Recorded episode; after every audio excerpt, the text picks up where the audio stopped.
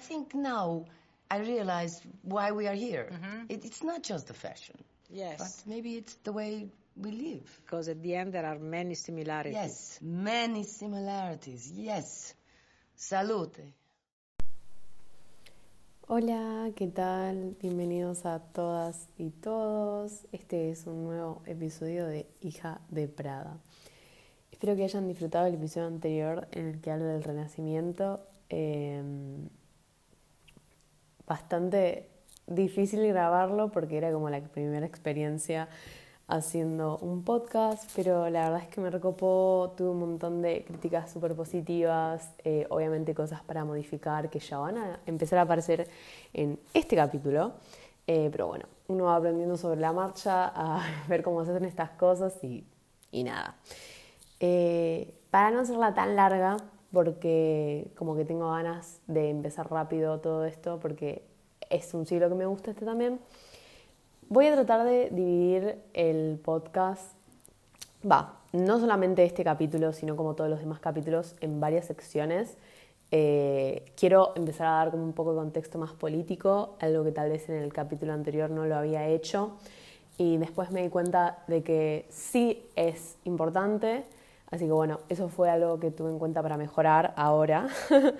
Eh, así que nada, lo primero que voy a hacer es como dar un contexto político en lo que sería eh, la etapa del barroco, después vamos a pasar a la indumentaria, que es para lo que acá estamos, y la tercera parte, que es como la más cortita, son las referencias. Eh, en cuanto a eso, quería decir como que hay un montón, un montón de referencias. Eh, yo tiro las que a mí me parecen que son como más... Eh, más piolas, por así decirlo, eh, las que se puede ver mejor la, la, representación. Obviamente que no se esperen, qué sé yo, que les diga un desfile y ver como un traje o una copia y calco exacto de un vestido de, no sé, el 1700 es como que tienen diferentes eh, características, pero que sabiendo ya la onda del Renacimiento, del Barroco, como que te das cuenta de que, eh, no sé, Karl Lagerfeld se, se, inspiró en el Barroco para hacer esta colección de Chanel, cuando Karl Lagerfeld estaba vivo, obvio, ¿no? Eh, pero bueno, nada, eso como que quería dejarlo como tip. y bueno, justo también en este capítulo eh, el barroco tiene muchas inspiraciones del cine que están muy, muy piolas, que son eh, una de mis películas favoritas, les voy a tirar, así que nada, bueno. Empecemos con el capítulo 2, el barroco. Bien, el siglo del barroco, para que se den una idea, está situado entre lo que sería el siglo XVII y siglo XVIII. Para ser como un poco más específica, el siglo XVII es eh, a partir de el 1601 y el siglo XVIII es a partir de 1701. Esos dos eh, siglos van a estar ocupados por lo que sería la etapa del Renacimiento, no solo en lo que es la indumentaria, sino también en lo que es eh, la cultura y el arte. el barroco es conocido por nacer en Italia eh, y tiene como esta onda, como que todo el mundo llama al barroco como un siglo como muy recargado de lujo falso, como con mucha ostentación al pedo. Es como un arte muy caprichoso, esa palabra que decís, mmm, caprichoso. Así es el barroco excesivamente recargado de ornamentación al pedo también otra vez porque realmente no hacía falta. Creo que ya en el Renacimiento nos quedó claro, pero como que estos lo llevaron como al máximo y ya llegaba un punto en el que te daba como asco. O sea, esa es la palabra, como que era grotesco ya el Renacimiento. En lo que es indumentaria.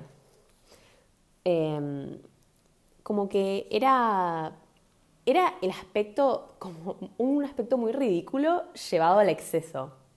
Como que así se define el barroco, grotesco y ridículo llevado al, exceso. No hay otra manera para definir el barroco. Eh, para este tiempo había una crisis económica en Europa que fue causada por las expediciones al descubrimiento de América, porque acá fue cuando Cristóbal Colón descubrió América. Eh, el comercio, por esta razón, estaba como en la shit, salvo en Inglaterra y en España, que lo, que lo mantuvieron, o sea, como que le metieron todas las fichas a las creaciones de grandes em, compañías comerciales, entonces como que estos dos estaban bastante bien, digamos, pero después toda Europa estaba en la mierda. Eh, y bueno, acá en lo que sería Inglaterra y España se sentó la base del capitalismo y acá como que eh, empezó a crecer, crecer y crecer lo que sería la burguesía. Fue un siglo de mucha pobreza y mucha, mucha, mucha eh, pelea entre lo que serían los católicos y los protestantes. Voy a hacer un parate, o sea, porque por más que dije que Inglaterra y España estaban todo, todo repiolis, eh, también voy a, agregar que eso es algo que me comí, que Francia también estaba todo repiolis, así que como que no estaba muy, muy en la shit. Eh, se posicionó como potencia, ya en este siglo Francia era potencia, era el centro del, poder político y religioso, eh, y España era como la casa de la cultura en ese momento. Em, también, o sea, cuando digo que España era la casa de la cultura es porque en este siglo se le empezó a dar mucha importancia a lo que es la colección de arte, o sea, la gente que coleccionaba arte. Em, el teatro, el teatro se volvió súper, súper, súper importante para la gente, más que nada como para la alta sociedad, ¿no? Siempre vamos a hablar de la alta sociedad, lamentablemente, hasta que dentro de un par de, siglos más adelante em, la derroquemos, pero bueno siempre es la alta sociedad hasta el momento, em, porque se estaba viviendo una etapa, eh, bueno, de, una crisis económica bastante fuerte, había mucha pobreza, la verdad que toda la gente estaba, estaba para el orto, los gobiernos estaban para el orto, las coronas estaban para el orto, salvo una o dos, pero bueno, a ellos les chupaba un huevo su gente. Entonces como que todas estas cosas así de arte, teatro, eh, crearon como una realidad alternativa eh, para como tapar un poco lo que se estaba viviendo en ese momento. Entonces por eso es como que se caracterizó al barroco como un siglo como muy falso, como algo que trataba de tapar lo que realmente estaba ocurriendo y le ponían como adornos para decir, ay, acá no está pasando nada, pero se nos está muriendo un montón de gente de hambre, pero acá no está pasando nada, tipo, anda al teatro, dale, dale. Por eso es como que se denominó al barroco eh, con los términos de caprichoso, falso, grotesco, porque trataban de tapar la realidad que estaban viviendo con cosas que vos decís ahora que no tienen importancia. O sea, se te está muriendo la gente de hambre, tu gobierno es una verga y vos aún así querés que vaya al teatro, que ni siquiera tengo plata para ir al teatro. Nada, por eso se le consideraba eh, con estos tres aspectos que estoy súper recalcando, que se les van a quedar grabados en la mente, eh, al barroco. Em, bueno, pasando a lo que sería la indumentaria, eh, como en el capítulo anterior, que yo hablé de tres coronas diferentes, em, en esta pasa lo mismo. Hay como tres coronas, digamos, o sea, hay dos que son muy importantes, que son la corona francesa y la corona española. La corona inglesa sigue ahí, tipo, Elizabeth I sigue ahí, por eso vamos a hablar después de ella, em, aunque se murió, tipo, al principio de, de lo que sería el siglo del barroco, pero bueno, no importa, tuvo como una influencia bastante fuerte en lo que sería la indumentaria, eh, más que nada en Inglaterra, obvio, ¿no? Pero bueno, lo que voy a hablar de indumentaria se divide en lo que sería la corona francesa y la corona española, que son como los dos auges más piolas, ya hablamos, y son los que empezaron a marcar tendencia aparte de Inglaterra, como que ya en este siglo eh, otras partes de Europa empezaron a tomar protagonismo con lo que sería el tema de la indumentaria, empezaron a nacer tendencias nuevas, obviamente impuestas por lo que sería em, la realeza, siempre vamos a hablar de la realeza, eh, y como que no digo que Inglaterra fue dejada de lado porque eh, Elizabeth tomó un montón de estas cosas y las puso en, su corte. tampoco sé la relación que tenía Elizabeth con las otras reinas, la verdad. creo que no, vale la redundancia, no me importa. Eh, pero no la vamos a dejar de lado así como así. La verdad que la corona eh, de Inglaterra después tiene un montón de, influencia en lo que serían otros siglos, pero bueno, ahora no, me voy a enfocar como en estas dos coronas principales. Bueno, eh, voy a empezar por lo que sería la corona francesa y cuando hablo de la corona francesa voy a estar abarcando el reinado de el rey Luis XIII eh, y Luis XIV. Luis XIII gobernó, para que se den una idea, entre 1617 y 1643 y Luis XIV entre 1660 y 1670. Tipo, re poquito su reinado, pero bueno. Em, una de las cosas características del barroco, que es como que ustedes ven algo del barroco y ese ítem va a estar sí o sí, es el color dorado. El color dorado aparece en todos lados en el barroco, pero en todos lados, ya sea en indumentaria, en accesorios, en pinturas, en arquitectura, en todos lados aparece el color dorado. Es como algo súper clave de este, de este siglo. Em, en la corte francesa, en todo lo que sería la burguesía francesa, los reyes de Francia, eh, la indumentaria era como muy moderna, ya para ese siglo, era muy exuberante. Em, todo esto es como muy a principios de siglo, más que nada. Eh, bueno, como dije, los detalles eran muy dorados, literalmente tenían todo dorado a veces. Eh, se empezaron a usar muchas terminaciones en las mangas. Eh, hay un tipo de manga que se llama manga vígaro, que para que se den una idea es, empieza a partir de lo que sería el hombro, es como un globito en, en la parte de, del hombro hasta el codo. En el codo hay como un lazo que aprieta un poco esa parte y después del, codo a la muñeca hay otro globo. Esa es la manga vígaro, que no se suele ver un montón ahora. La verdad que yo traté de buscar, eh, buscar inspiración en algún desfile eh, actual o de hace unos años. La verdad es que no encontré. Obviamente que si alguien encuentra, páseme el dato.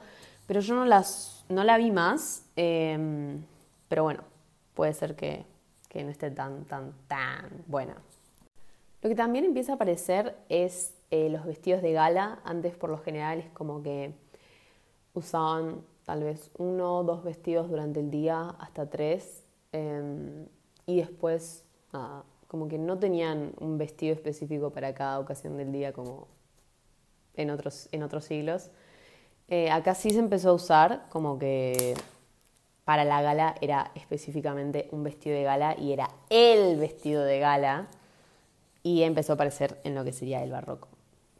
Eh, algo que, tan, que prosiguió de lo que sería el renacimiento al barroco es la gorguera, pero le dieron como una vuelta de rosca, por eso es como que la modernizaron a la gorguera, o sea, como que ya no te apretaba el cuello, ya no era incómodo, no te podías ver para abajo porque no veías nada, porque tenías la gorguera. Ahora se modernizó y se llama eh, banda caída. Es como que es como si se hubiera desinflado y la gorguera cayó por sobre los hombros y lo que sería el escote. Después algo que mm, voy a hacer un paréntesis a todo esto. Eh, esto, a principios de siglo, las cosas como que no estaban súper, súper marcadas de un siglo a otro, eh, a principios del siglo del barroco, ¿no? No estaban súper marcadas, era como que había diferentes cambios, pero tampoco era que decís, uh, este es el barroco y este es el renacimiento, como que había cosas que se entrelazaban entre sí todavía, y por eso tal vez no hubo como tantos cambios a principio de siglo. Em, lo que sí, bueno, lo de las acuchilladas, eh, lo de las gorgueras, los vestidos de gala, los colores dorados. Em, el ropón seguía, acuérdense que el ropón es como una sobrefalda que tenían las mujeres. Eh, bueno, siguen las acuchilladas. Y la figura del renacimiento, más que nada en las mujeres, como que va cambiando un poco ya no es tan cargada en absolutamente las dos partes, o sea, en la parte de arriba y en la parte de abajo. ¿Se acuerdan que en, el Renacimiento era como que en la parte de arriba tenían de todo y encima en la parte de abajo también porque se ponían, eh, se ponían los alambres para parecer más grandes, eh, los vestidos, los verdugados. Bueno, esta, en esta época era como que el verdugado como que fue cambiando, se usaba, no se usaba era como de vez en cuando y lo que sí se empezó a notar mucho era de que la silueta, em, sobre todo en la parte superior, lo que serían las mangas, tomó mucho, mucho volumen. O sea, como que se cambió el volumen de lado, como que se equilibró un poco, por así decirlo, ¿no? Otra característica de las mujeres era que em, los peinados empezaron a cambiar en esta época. Se empezó a usar mucho el pelo rizado y el... hay un estilo de peinado que se llama eh, garcetas, que son, para que se den una idea, em, es el pelo como súper rizado, cortito, tipo a lo caniche, más o menos. Y ellas en ese momento tenían como un pequeño flequillito, como el que está de moda ahora, en vez del flequillo hasta la ceja es, más arriba, en lo que sería la parte de la frente es mucho más arriba. Así como todo peinadito, literalmente parecían un, caniche. Mm, es más... Eh, Más, demostración que esa no les puede dar. Era como el pelito de un caniche lo que usaban en ese momento. Em, aparecieron los vestidos para montar. Eh, antes no se solían usar, pero ahora las mujeres em, lo empezaron a implementar porque imagínense que era súper, súper incómodo subirse a un caballo con un verrugado. Eh, te la regalo. Entonces empezaron a aparecer los vestidos para montar que aún así estaban armados, eh, y como estructurados, pero dejaban a la mujer un poco más libre en el sentido de moverse y se podía subir un caballo tranquila porque si no era una real paja. Em, voy a pasar a lo que serían los hombres, que en este siglo las mujeres como que no cambiaron muchas cosas, por lo general la indumentaria femenina siguió siendo eh, relativamente similar al siglo anterior. Em, salvo algunos detalles, como bueno, por ejemplo, lo de la banda caída, los vestidos de gala, em, el pelo rizado y demás. En los hombres sí hubo un cambio más grande, por eso creo que también al haber hablado poco en el capítulo anterior de los hombres, está bueno em, este capítulo porque hay un montón para decir. Bueno, nada.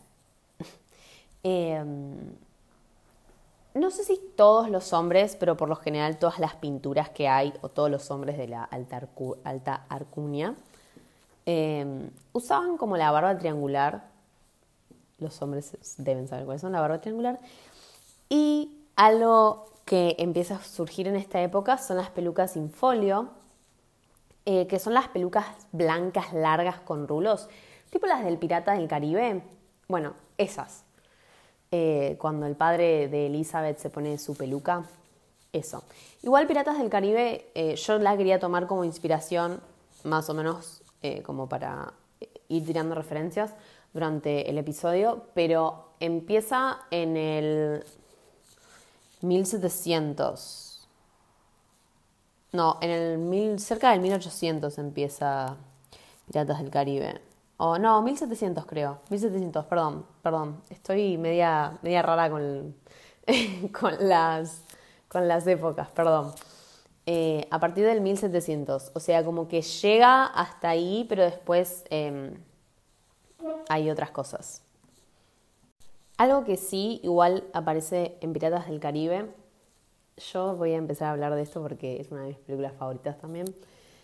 Eh, y bueno, algo que también aparece en el siglo del barroco, porque no me voy a basar nada más en Piratas del Caribe, eh, los hombres empiezan a tener como este estilo de mosqueteros debido a una guerra bastante importante que pasó en los años, eh, la guerra de los 30 años, que pasó en lo que sería el siglo del barroco, y se empezó como a militarizar el estilo masculino, entonces de ahí nació como el estilo mosquetero que es algo que también se puede ver en Piratas del Caribe.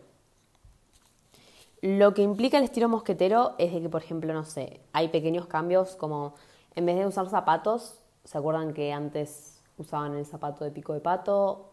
Eh, acá empiezan a usar como botas. Para estar más cómodos, porque a ver, no vas a andar con un zapato de taco subido al caballo yendo a, a pelear, a mosqueterear. Tipo, no.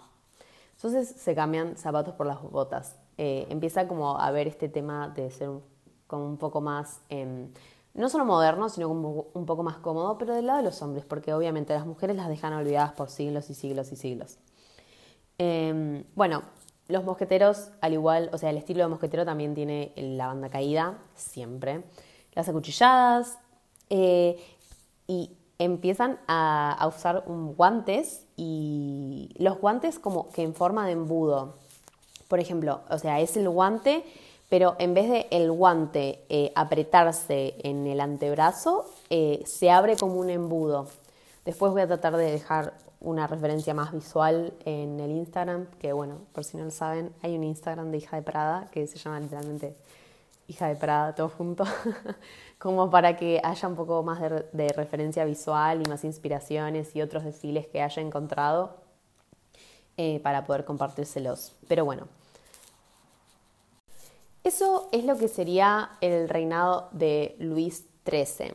Ahora voy a pasar a lo que es eh, Luis XIV que dentro de todo, como les dije antes, o sea, no hay mucha diferencia de... No hay una larga línea temporal entre uno y otro, son bastante cortas y en el medio suceden acontecimientos importantes en la indumentaria, pero como que están relacionados. porque, por ejemplo, de Luis XIII a Luis XIV hay algunas cosas que se siguen usando, o sea, siguen los mosqueteros todavía, no es que desaparecieron, por ejemplo, ¿no? Y por ejemplo, en las mujeres, eh, los rulos siguen sí o sí. O sea, todas las mujeres tenían rulos en esa época. ¿Cómo se los hacían? No tengo ni la menor idea. Nunca encontré una explicación de cómo se hacían los rulos, pero bueno. Algo que también tenían eh, los hombres, por ejemplo, eran. Eh, se llamaba cravat, que es un moño gigante con encaje que va en, atado al cuello. Eso lo tienen muchos los mosqueteros, además por si llegan a ver alguna foto. Creo que es más, hasta el padre de Elizabeth en la, en la película de Piratas del Caribe lo tiene, por las dudas, pero después voy a eh, buscar mejor, pero estoy casi segura que la tiene porque la vi tantas veces.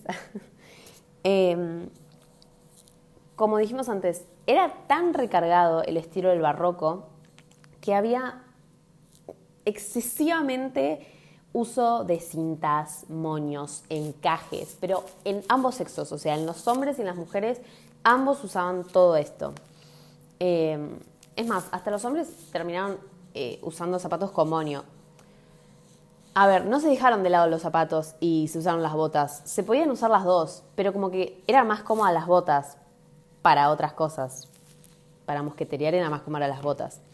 Pero aún así la realeza seguía usando zapatos con moños. Es más, hay una pintura de Luis XIV que se revé el zapato con moño. Que la verdad era bastante lindo, o sea, parecía cómodo también. Em, o sea, para que se den una idea de la excesividad que tenía este, este siglo, hasta los greguescos que usaban los hombres tenían volados. O sea, se zarpaban ya en ornamentación estos hombres. Lo que solían usar las mujeres, por ejemplo, eh, para no dejarlas tanto de lado esta vez, em, se empezó a usar mucho lo que sería el escote bote, o sea, al no haber tanto uso de gorgueras, como que ya eran un poco más modernos y un poco más liberales, em, se usaba mucho el escote bote. Em, y por lo general se llegaban a cubrir el cuello con un pequeño pañuelo traslúcido o con la propia camiseta que llevaban debajo como para que tampoco se le viera todo, ¿no? Obvio. O sea, no hay gorguera, pero tampoco querían que se les viera todo, entonces por general se ponían unos pañuelos arriba del cuello para tapar un poco el escote eh, o con la propia camisa que ellas tenían de ropa interior se cubrían la parte de arriba de los senos porque por lo general las mujeres eh, no usaban la banda caída, o sea, siempre estaban con, la, con el escote bote. Eso era más para los hombres, la verdad. Em, otra cosa que solían usar mucho tanto los hombres como las mujeres, bueno, eran los guantes y se usaban, los hombres usaban los guantes con la manga embudo, pero las mujeres usaban guantes como hasta el codo. Em, empezaron a usar más colores en todas las coronas. Es, era una época como de bastante más color, eh, pero siempre con cosas doradas. O sea, siempre había algo dorado en el barroco, siempre. Em, hasta las mujeres llegaron como a levantar un poco la falda, porque la realidad, y además si ustedes ven películas de época, yo siempre me pongo súper mal porque yo veo a las mujeres arrastrando los vestidos ahí por la tierrita y por el barrio, que se les ensucian todos y decís, loca, se te está ensuciando todo el vestido, ¿cómo lo lavas después? O sea, ellas ni lo lavaban claramente, ¿no? Porque eran reinas, pero... Levantan la falda, eso está copado, entonces es como que no llega a tocar el piso completamente, no tienen colas largas que les toquen el piso, así que bueno, bien por ellas y bien por la persona que la tenía que lavar. Y otro peinado que solían usar en lo que sería el barroco y más en, la época de Luis XIV era un estilo de peinado que se llamaba Sevigné, eh, obviamente siempre con rulos. Eh, era peinado normal con rulos y tenías eh, los dos mechoncitos del costado del pelo y te los recogías para atrás. Es algo que lo usa todo el mundo igual ahora, ¿no? Pero como que en esa época estaba ahí top. Y para darle como un cierre a lo que sería la corona eh, francesa, tal vez las mujeres no se vieron muy modificadas, o sea, la indumentaria femenina no se vio muy modificada en esta, en esta época, sino que se plasmó más a los hombres em, con todo este tema eh, de lo que fue la guerra y el descubrimiento de América y los mosqueteros y demás y que se empezó a, como a embellecer más los hombres porque se empezaron a poner peluca y demás. Em, no nos centramos tanto en las mujeres, sino más en la moda masculina. Pero bueno, a ver, está bueno aclarar de que toda esta moda militarizada de los, de los hombres se debió justamente a la guerra de los 30 años. O sea, si no pasaba la guerra de los 30 años, no sé si hubiera existido el estilo mosquetero. Y ahí es cuando te das cuenta de que la moda no es algo que surge así de la nada, que hay un montón de contextos, hay un montón de pequeñas cosas, en este caso, bueno, la guerra, que no es algo pequeño, pero hay un montón de contexto histórico y sociopolítico que da un cambio radical en lo que es la moda. O sea, porque tal vez si no estaba esta guerra, nadie se vestía como mosquetero y tal vez nos perdíamos una parte re importante del traje masculino si no hubiera estado esta guerra. Entonces ahí es que cuando hay que empezar a pensar de que la moda no es algo banal, sino que todo tiene que ver con todo, todo está absolutamente relacionado y estos cambios bruscos que hay, eh, que bueno, no solamente lo vamos a ver acá, lo vamos a ver en todos los siglos, esos cambios bruscos en la historia hacen que la gente tenga otras necesidades, tenga que cambiar su vestuario para empezar a ir acorde al momento que están pasando, eh, que están atravesando, como, como los mosqueteros justamente. O sea, tuvieron que cambiar los zapatos por las botas. ¿Cómo vas a ir a pelear con zapato de taco? O sea, no. Y me parece que está bueno aclarar este punto porque ahí ya acá ocurrió un cambio eh, político y sociocultural que hizo que las propias personas de ese siglo digan, che, no podemos seguir usando lo que estamos usando, algo tenemos que cambiar. Y así es como empieza a transformarse eh, la moda y que lo que usamos, lo que nos representa, no es algo, algo tan frívolo. Tiene todo un detrás que está bueno investigarlo también y que si no sucedieran, si no sucedieran estos acontecimientos, uno no sabe dónde estaría, qué sería de la moda. Bueno, me dejé llevar, me dejé llevar y no hablé de la corona española, la dejé re de lado, em, pero bueno, igual voy a aclarar que la corona española tampoco es que tenía tipo, wow, altos cambios. Em, son uno, dos, tres cositas que quería agregar de esta corona. Eh, más o menos lo que se diferencia mucho de la corona francesa y la corona española es que tal vez ellos no eran tan modernos y caprichosos como los franceses, ellos eran muchos más, muchos más eh, conservadores em, y su estructura seguía siendo bastante, bastante rígida.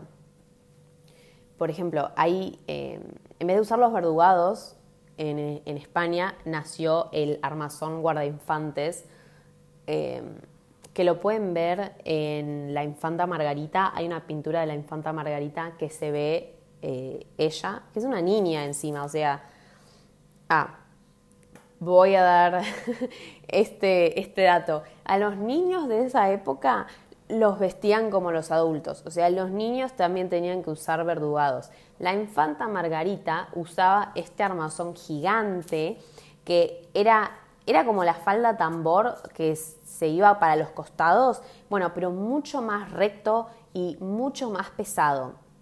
Era literalmente un cuadrado. Eh, pero bueno, ahí quería, con la infanta Margarita quería llegar a que la gente de esa época vestía a los pobres niños como a las personas adultas. No, no me imagino lo que habrán sufrido. O sea, las niñas usando los armazones y los corsets de las mujeres debió ser horrible. Voy a hacer un plus eh, al final de este capítulo, antes de pasar a lo que serían las inspiraciones, como para charlar un poco más de lo que sería el guardarropa masculino em, de los mosqueteros, porque tenían eh, varias, varias cosas que usaban que está, está bastante piola como aclararlo. Obviamente que igual después voy a tratar de subir una foto como para que sea un poco más visual, porque hay algunos nombres que decís, qué recarajos. Eh, bueno, ustedes imagínense al padre de Elizabeth de Piratas del Caribe cómo se vestía. Bueno, así es un mosquetero. Em, por lo general, bueno, tenían o ellos mismos tenían el pelo rizado y largo o se ponían pelucas la gente que no tenía ese pelo. Por lo general era la mayoría, pero bueno. Em, también usaban un sombrero de copa baja con plumas, porque excesivo siempre. Eh, bueno, moños, volados, encajes, todo lo que se puedan imaginar de ornamentación lo usaban eh, los chabones. Eh, tenían las botas, sí, pero también cuando usaban zapatos, eran zapatos con moño, como les dije antes. Y algo que me olvidé decir es que tenía el taco rojo, tipo a lo Louis Vuitton. así, era más o menos. Después por lo general usaban una chaqueta un poco más corta, en el Renacimiento er, era como más forzuda la armadura. Estos se relajaron un poco más, usaron una chaqueta corta. Em, seguían usando los, los greguescos, pero los cambiaron por unos que se llamaban galans, como que tenían varias opciones ahora, tenían un guardarropas un poco más amplio. Em, que son como los rehuescos, pero como un poco más, más amplios, como más liberales, más eh, longevos, porque tan apretado, viste, como que no daba ya. Em, obviamente que después seguían usando las medias de seda, eso nunca cambió. Eh, y al final, o sea, algo que les cubría como los gemelos a los hombres eran como unos volados que se llamaban canons, que iban como enganchaditos a, a los galans, que eran bastante largos, eran más largos que los greguescos. Y todo con volados, obvio. Era como que tenían, tenían varias superposición de prendas y todas tenían volados. Todas. Era, era bastante copado. Tipo, si vos ves una foto de los mosqueteros, a, mí, a mí me gusta. Pero bueno, como que parecían faldas largas con volados y una falda arriba de otra falda y medias y sus sombreros y sus pelucas. Era como todo too much. Por eso era como medio, medio, medio grotesco. Ya, ya no, no estaba muy bueno que digamos. Pero bueno, nada, eso fue el episodio de hoy, el episodio del barroco. Espero que les haya gustado. Em, no se olviden de que, bueno, voy a estar subiendo un poco más de info eh, como para complementar un poco de lo que se vio en el podcast, de lo que se escuchó porque no se puede ver, de lo que se escuchó en el podcast al Instagram de Hija de Prada, es Hija de Prada todo junto. Y bueno, obvio que, si me quieren seguir en mi Instagram personal que es Barbie Leonetti con doble T, por las dudas lo pueden hacer, no hay drama. Em, y bueno, pasando a lo que serían las inspiraciones en nuestro siglo moderno de lo que, del barroco, eh, hay dos películas que para mí, o sea, muestran, pero ahí, todo lo que es el barroco. Eh, y está muy bien caracterizada eh, el diseño de vestuario, eh, parece muy, muy, muy real. no como en Elizabeth I que le pusieron un vestido amarillo. Ah, se sigue quejando de eso. una de la primera película es La Favorita, en la que actúa Emma Stone. No sé si la vieron. Véanla, porque es increíble. Y además es, es una historia real. O sea, Emma Stone era como la amante de una de las reinas. No lo quería espolear, o sea, es, sabido eso ya. Eh, es la amante de una de las reinas de ese momento. La verdad es que no me acuerdo el nombre de la reina, creo que se llamaba Reina Anne. Eh, sí, creo que era Reina. Bueno, era la amante de ella y todo transcurre en el reinado de la Reina Anne. Y después otra película es El hombre de la máscara de hierro, que yo estaba obsesionada con esta película cuando era chica. ¿Por qué? Porque actúa Leonardo DiCaprio, chicas. O sea, Leonardo DiCaprio de joven, con trajecito, ay, no, no, con trajecito de mosquetero y de hombre, hombre de alta arcunia, me muero. Em, también aparecen un montón de mosqueteros porque literalmente acá aparecen los tres mosqueteros que ayudan a Leonardo DiCaprio. Y es más, Leonardo DiCaprio es uno de los reyes. Ahora no me acuerdo cuál es, porque es un montón que no veo la película, pero no sé si es Luis XIV o Luis XIII. Es alguno de esos. O sea que más en el barroco no puede estar esta película. La tienen que ver sí o sí. Em, y cuando pasamos ya a desfiles importantes, hay dos desfiles. Eh, hay uno que es el desfile de Dolce Gabbana de alta costura de otoño-invierno de 2020. Que yo no soy tan, tan fan de Dolce Gabbana, eh, la verdad me parece, bueno, justamente, no, creo que no hay mejor eh, inspiración para el barroco que Dolce Gabbana, porque Dolce Gabbana es grotesco, así como es el barroco, o sea, mejor inspiración no les puede tirar. Y este desfile es, esto literalmente se copiaron de alguna pintura del, del barroco y la pusieron en la pasarela, o sea, no tienen no tiene, o sea, no tienen que ver algo como diciendo, mm, ¿esto será el barroco o será el del Renacimiento? O sea, la ven y dice, esto es el barroco. Es muy, muy, muy, muy, muy igual. Y hay otro que es el de, el de Chanel Prefall de 2013, que ese es, tal vez sí como que tienen que prestarle más atención a los detalles porque no está como tan plasmada la inspiración del barroco, pero aún así si escuchan el podcast con atención van a ver que hay eh, dejos de inspiración del barroco en el desfile de Karl Lagerfeld. Eh, bueno, sin nada más para decir, espero que les haya gustado este episodio. Eh, no se olviden de seguirme en las redes sociales. Se las vuelvo a repetir por las dudas, repesada, pero bueno. Es arroba hija de Prada para más info, más cool info y arroba Barbie Leonetti con doble T, por si quieren seguirme a mí y ver las cosas que subo. Eh, nada, obviamente que son libres de hacerlo. Así que bueno, muchas gracias por escucharme. La verdad que yo me reentretengo haciendo este podcast y estos capítulos. Y bueno, ya el próximo capítulo vamos a hablar de El Rococó, que también es una de mis épocas favoritas. Yo como que estoy diciendo que todas son mis épocas favoritas, pero es que todas son muy buenas, chicos. O sea, es lo más. Eh, pero el rococó es como que tiene un lugar especial en mi corazón. Así que bueno, nada, espero que les haya gustado y nos vemos en el próximo capítulo. Chao.